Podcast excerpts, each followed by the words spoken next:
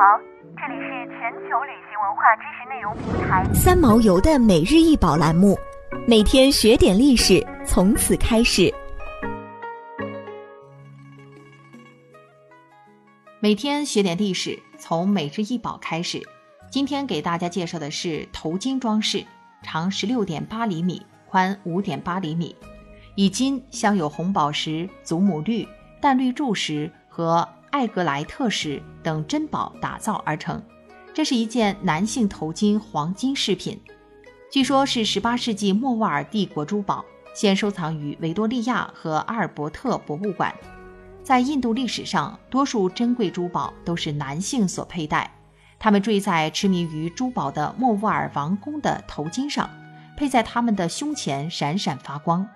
莫卧儿王朝历届君主都是宝石爱好者，他们喜欢收集钻石、祖母绿以及尖晶石等宝石，这是从帖木儿帝国继承来的传统。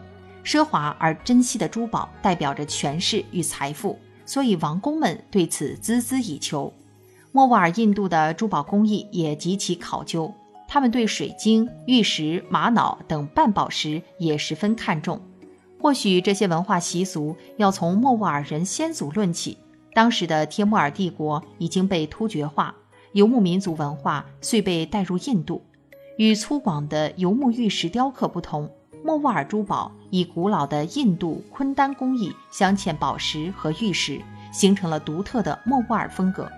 当时的手工艺已经达到可以在材料上切割凹槽，镶嵌宝石和黄金，正如这件头巾装饰一样，十分精美。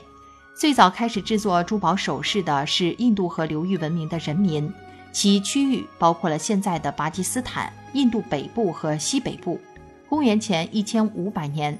印度河流域的人民创造了金耳环和项链、串珠项链和金属手镯。公元前两千一百年期间，金属被广泛应用。在印度河流域地区，最大的珠宝贸易是串珠贸易。印度是第一个开采钻石的国家，有些钻石矿可追溯到公元前二百九十六年。印度交易钻石，实现他们的宝贵品质。从历史上看。钻石有着保留或重新获得一个爱人或统治者的青睐的价值，而作为一种纪念性符号，或作为一种表达的保真度，以换取让步和保护。但是莫卧儿皇帝和国王们用钻石作为一种手段，确保他们刻有他们的名字和不朽。想要鉴赏国宝高清大图，欢迎下载三毛游 App，更多宝贝等着您。